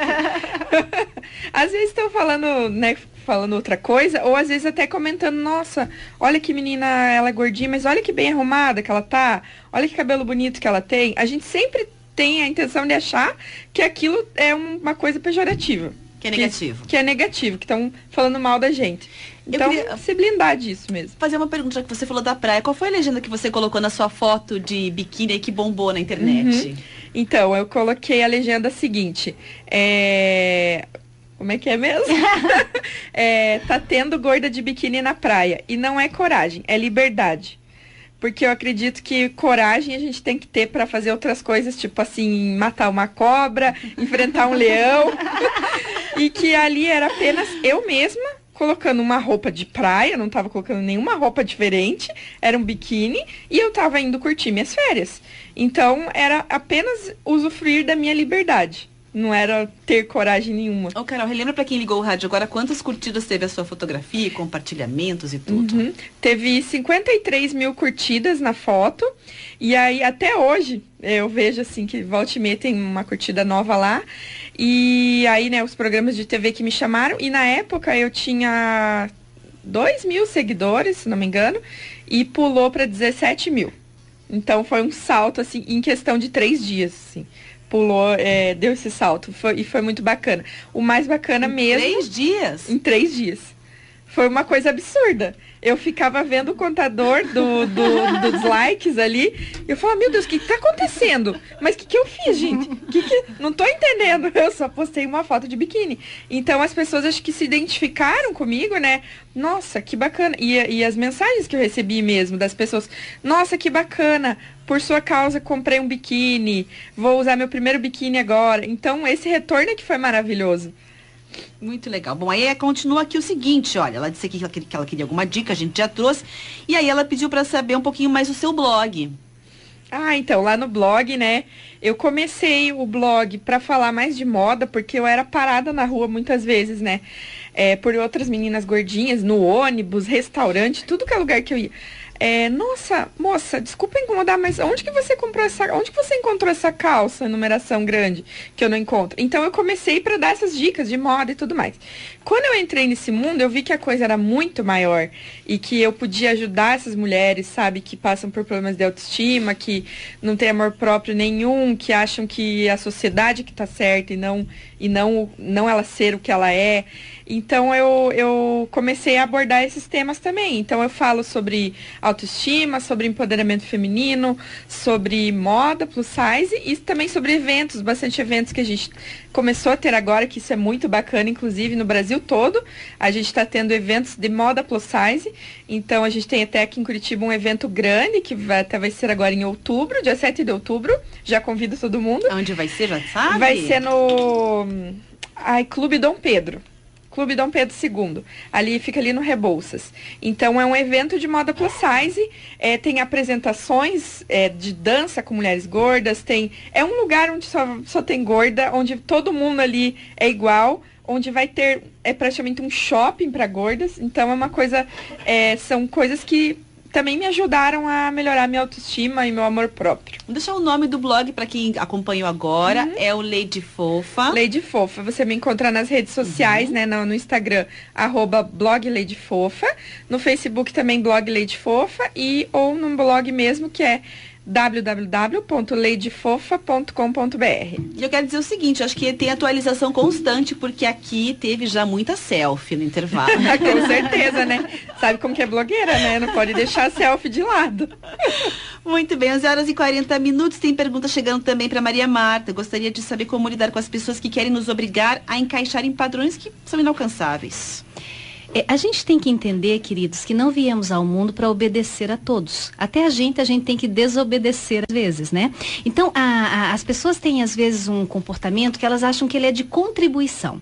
Ah, eu quero te ajudar, eu quero é, favorecer, né? Assim, primeiro que a gente não precisa ofertar ajuda se a pessoa não está pedindo ajuda, como a Carol falou para a gente no começo, né? Então, acho que, mas isso, é, essa barreira que você falou, Carol, ela tem a ver com as, as fronteiras que a gente coloca na nossa vida, né?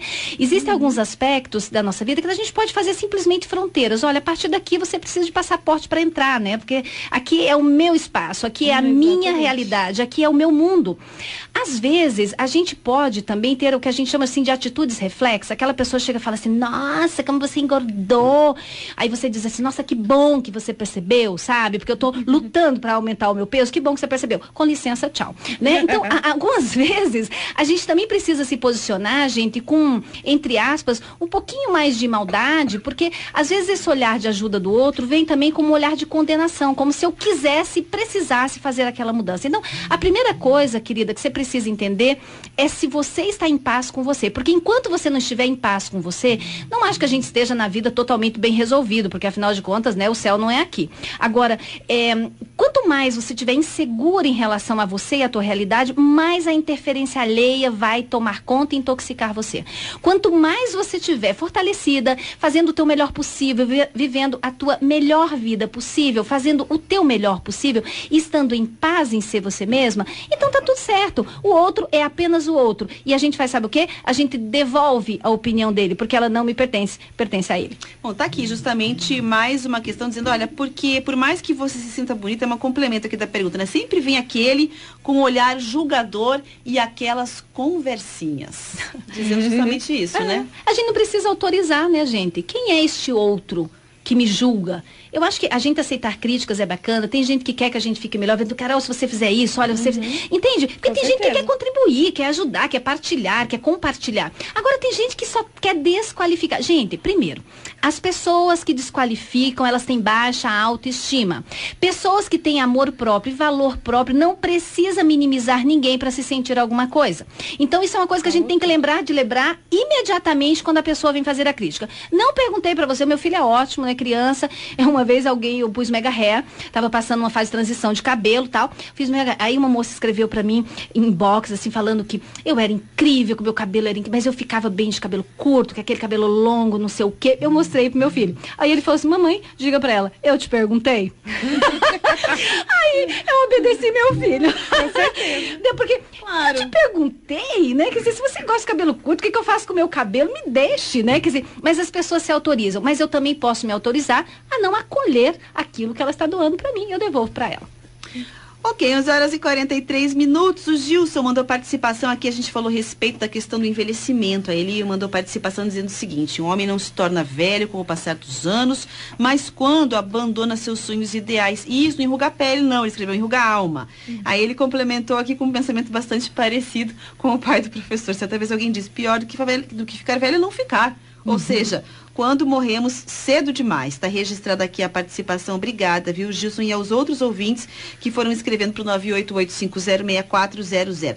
Está aqui o Clécio também, mandou o seguinte. Bom dia, Rafaela. Se nos prendermos somente aos aspectos da aparência, da imagem, podemos perder o valor intrínseco das pessoas e ao que elas realmente significam. Está aqui.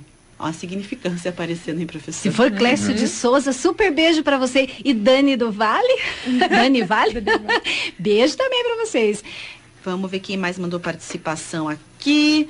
Tá certo, ouvinte final de telefone 4411 mandou o seguinte, cadê aqui, ó. Olá pessoal, estou ouvindo a Rádio CBN e gostaria de compartilhar algo que eu li uma frase bem impactante. A comparação é a morte da felicidade, escreveu aqui o Luiz. A gente tem a tendência a comparar Bom, faz parte do nosso, do nosso esquema de conhecer, né? Eu preciso comparar as coisas para ver se são iguais ou se são diferentes, para eu poder é, lidar com as coisas do mundo. Então, a comparação é uma forma de conhecer. Claro, tudo tem o seu lado negativo, né? Então, você começa a comparar as pessoas a um modelo ideal, né? Como estava dizendo a Maria Marta lá, um modelo de mulher que não existe. E aí eu pego esse modelo e vou colocando nas outras mulheres e aquela que se encaixar é perfeita. Mas não existe isso né? Mas os modelos são importantes, porque são, é, são com os modelos que eu é, descubro é, o que está mais ou menos certo, o que está mais ou menos errado das coisas. Tá? Os modelos funcionam, quando eles funcionam bem, para nos auxiliar a entender as coisas do mundo. Só que, obviamente, sempre tem o, o efeito colateral dos modelos, é de nós acharmos que um modelo que é ideal, que a gente devia saber que aquilo é só uma referência, Uhum. A gente quer implantar aquilo na realidade, mas não existe. Referência é só uma coisa da cultura, realidade é outra coisa. Mas é difícil as pessoas se lembrarem disso porque as pessoas automatizam esses negócios. Né? Com relação à questão do que falou aí o, o, a, o rapaz com do questão de, de, de significado, né? mas é justamente isso as formas para a nossa cultura, elas adquirem significados. Então, se você politicamente, né, porque existe sempre uma questão política, atribui a uma forma um valor positivo, essa forma vai ser legal e eu vou persegui-la. Se você atribui a essa forma, a essa forma um valor negativo, eu, eu, eu tento evitá-la. Isso tudo é político. Político no sentido de, de relações sociais.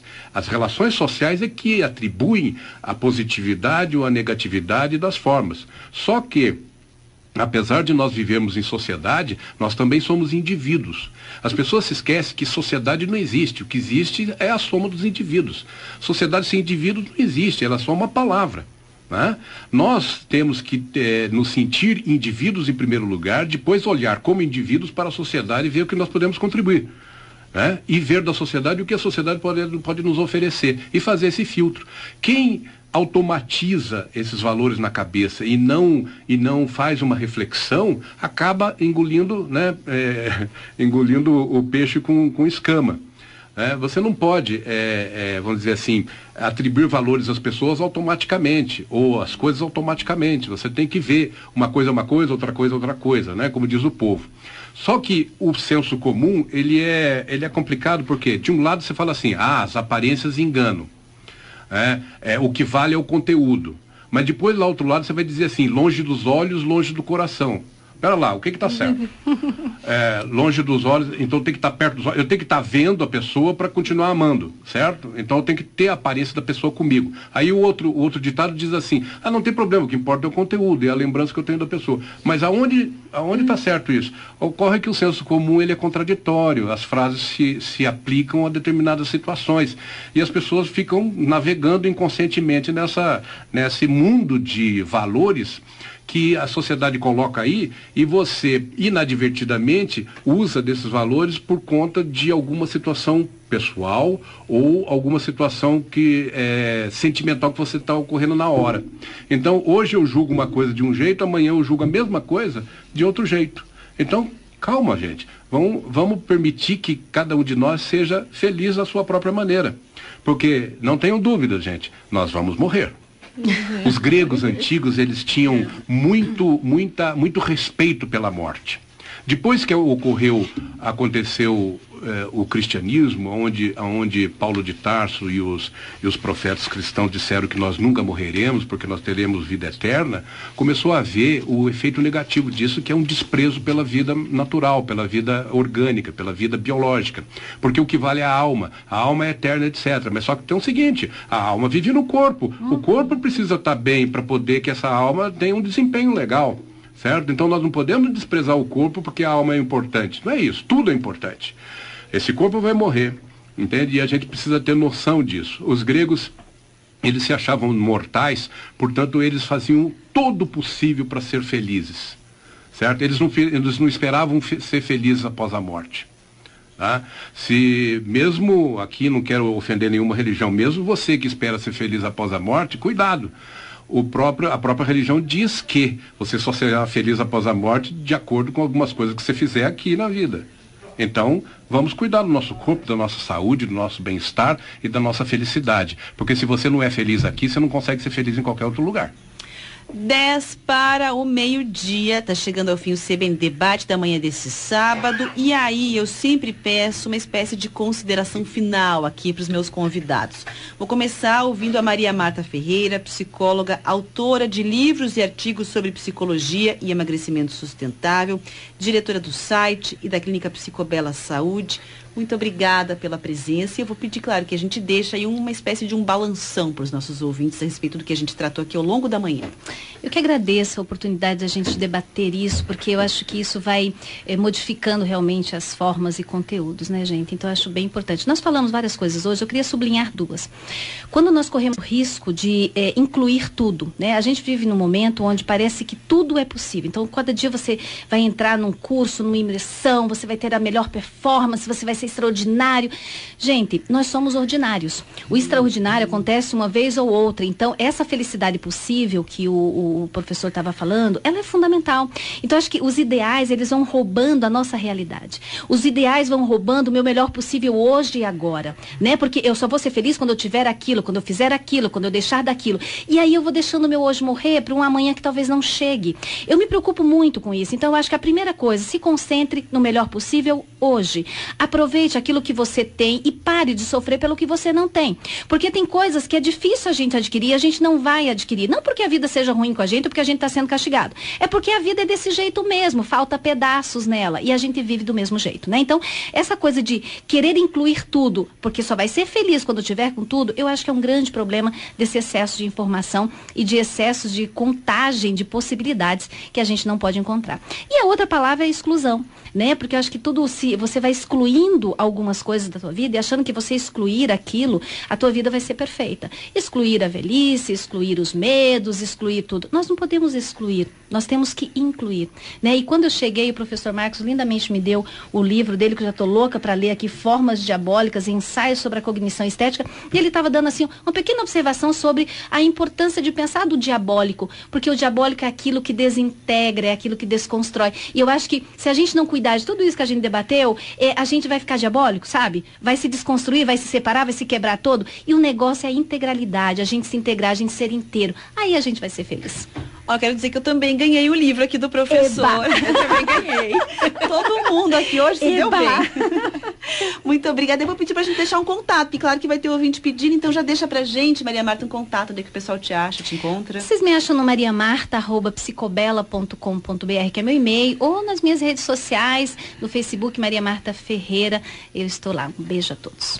Muito bem, muito obrigada pela presença. Vou pedir a mesma coisa aqui para Carolina Lima, Carol, blogueira do Leite Fofo. Carol, obrigada pela participação.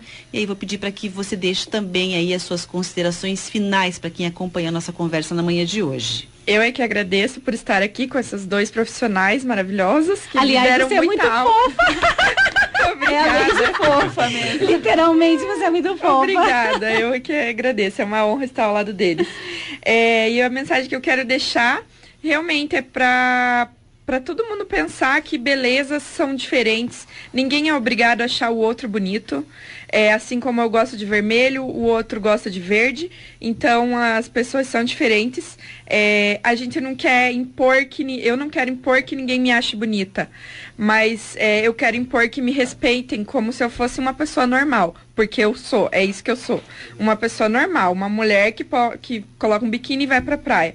Então, eu só quero ser essa pessoa normal. E assim como eu sei que é, eu falo aqui por milhões de mulheres que também só querem ser consideradas normais é, dentro dessa sociedade que exige que a gente tenha um padrão. Então, vamos continuar lutando por essa quebra de padrões, que eu acho que é o mais importante. E trabalhar todos os dias o amor próprio, a autoestima dentro da gente. Um beijo para todo mundo. Agradeço estar aqui. Muito bem, Carol, só vou pedir para repetir as suas redes sociais. Você já falou no Ah, ar, claro. mas vamos repetir aí para quem estiver acompanhando. Então vamos lá. No blog www.ladyfofa.com.br, no Instagram arroba blog ladyfofa, tem o meu e-mail também para quem quiser mandar alguma mensagem, contato arroba ladyfofa.com.br. Muito obrigada, viu, Carol? Foi um prazer ter Obrigada. participado do debate Obrigada, com você. Manu. 11 horas e 54 minutos. Aí vamos pedir o mesmo para o terceiro convidado aqui da mesa, Marcos Camargo, professor de comunicação semiótica aí do Departamento de Cinema da Universidade Estadual do Paraná, que deu um banho de história e ainda deu livros aqui pra gente. Obrigada, professor. Vou pedir as, as considerações aí. Agradeço muito a presença aqui né, nesse debate da Marta, da Carol, da Rafaela. Rafaela, é, aqui essa oportunidade de estar com os ouvintes da Rádio CBN. E queria é, só dizer, um assunto interminável como esse, da questão da imagem, da questão das imagens próprias também, que há 20 anos atrás, mais ou menos, é, você ainda é, se preocupava com a igualdade, mas no sentido de que você tinha que ser igual aos modelos que te impingiam. Nesse sentido de você ser igual ao modelo, não ser igual às pessoas, mas ser igual aos modelos que impingiam sobre nós. Hoje, é, ainda bem que a gente está mudando e hoje já é mais é, possível você pensar na diversidade, ou seja, você não precisa mais ser igual aos modelos, mas você pode ser diferente dos modelos. Né? O que permite, como diz a Carol aqui, encontrar novos normais né? novos normais. Eu gosto muito de ser igual a mim mesmo.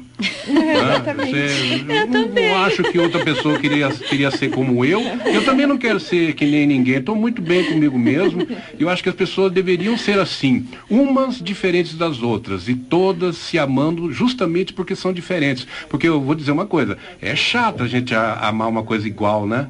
É, é, sabe aquela parede de azulejo branco, tudo igualzinho? Não dá nada, aquilo é um, é um, é um tédio. Então, o que é bonito mesmo é a diversidade. E na diversidade, você pode ser quem você é. Muito obrigado, pessoal. Obrigada, professor. O pessoal quiser entrar em contato, algum e-mail, como é que encontra? Bom, meu e-mail com quem eu, com qual eu respondo mais facilmente é marcoshcamargo@yahoo.com.br.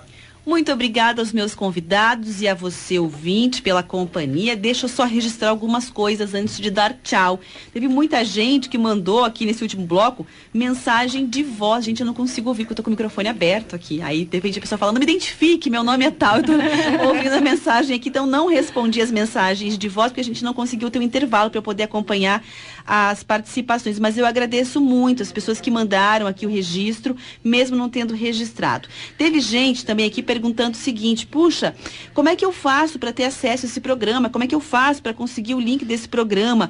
Teve pessoas dizendo que queriam enviar para a esposa, para pessoas em Goiás e tudo mais. Bom, aí é assim: como é que funciona? A partir de segunda-feira, você acessa o site da CBN Curitiba, cbncuritiba.com.br, vai estar o debate na íntegra. Não tem que baixar link, aplicativo. Tem gente perguntando, tem que baixar aplicativo? Não. Acessa lá, já vai estar postado o áudio, é só dar play e acompanhar o debate. Você ainda pode compartilhar com o link ali nas suas redes sociais, para os seus amigos, para as pessoas com quem você quer dividir todas as informações que a gente tratou aqui ao longo da manhã. Eu agradeço também as pessoas que mandaram aqui só uma mensagenzinha dizendo que estavam acompanhando a CBN, que estavam ouvindo o debate hoje. Muito obrigada, ouvinte, pela companhia e participação diante da discussão desse tema. Não esquece que é segunda-feira, então, a partir de segunda-feira, que você encontra o debate na íntegra. Ponto final no CBN Debate da manhã deste sábado. Muito obrigada pela audiência. Um excelente fim de semana para você. Até a próxima. Tchau. CBN Debate.